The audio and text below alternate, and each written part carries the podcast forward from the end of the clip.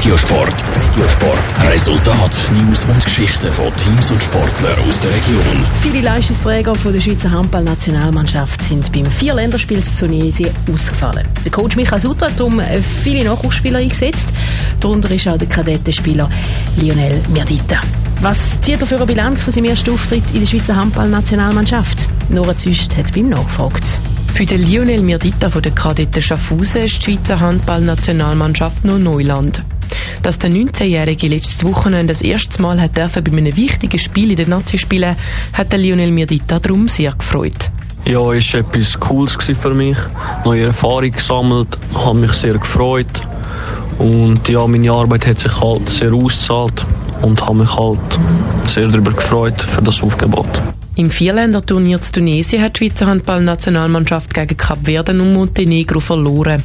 Für den Lionel Mirdita sind es trotzdem gute Spiele gewesen. Gegen Montenegro ist mir recht gut gelaufen, habe fünf Goal geschossen und ich als albanischstämmiger habe mich sehr gefreut, dass ich gegen den Balkanstaat spielen konnte. Gegen Kap Verde habe ich mehr Assists gemacht wie Goal. Ich glaube kein Goal, aber recht viele Assists. Gegen Tunesien hat der 19-Jährige nicht spielen. Es hat ihn aber natürlich trotzdem gefreut, dass die Schweiz dort gewonnen hat.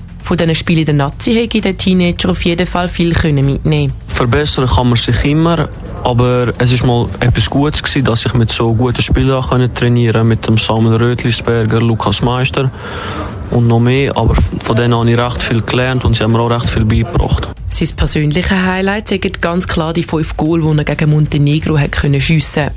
Gewonnen hat am Vierländerspiel unterdessen der Gastgeber Tunesien. Top Regiosport, auch als Podcast. Mehr Informationen gibt's auf toponline.ch.